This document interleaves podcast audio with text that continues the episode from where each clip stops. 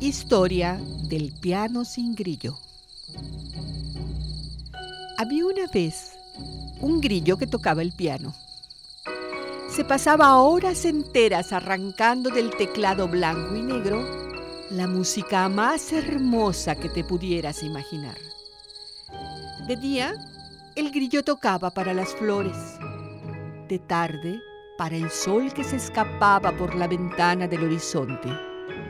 De noche, para la luna siempre encontraba motivos para tocar y tocar hasta que se quedaba dormido en el piano. Cierta vez, al amanecer, pensó en visitar a su amiga Toña, la lechuza. Saltando de hoja llegó a la altísima casa y tocó la puerta una y otra vez sin que nadie le respondiera. Toña, buenos días, abre por favor. Soy tu amigo Vicente. Nadie le hizo caso. Qué amiga tan dormilona, pensó. Será mejor que regrese más tarde. Cuando iba a dar el primer salto, un hilo pavoso por el que bajaba una enorme araña se enredó en sus patas. Intentó reventarlo, pero no pudo. Gritó pidiendo ayuda y no obtuvo respuesta. Cerró los ojos para no ver el final. La araña absorbía su pata derecha cuando un fuerte aletazo rompió el hilo haciéndola caer. Era Toña, la salvadora que volvía a su casa.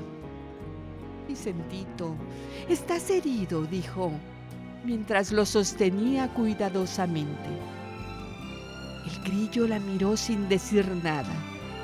Unas lágrimas verdes rodaron por sus alas. ¿Cómo podría ser el de siempre sin su patita? ¿Para qué regresar a su casa? ¿Cómo hacer música en su piano? Se alejó del lugar, siguiendo el murmullo del río. Cuando llegó a la orilla, subió una hoja, se acostó en ella y dejó que la corriente lo arrastrara. Nadie supo lo que sucedió con Vicente.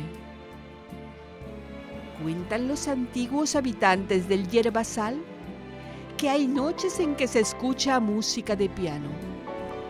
Dicen que es el regalo del grillo para la luna que se lo llevó a su casa aquel lejano día.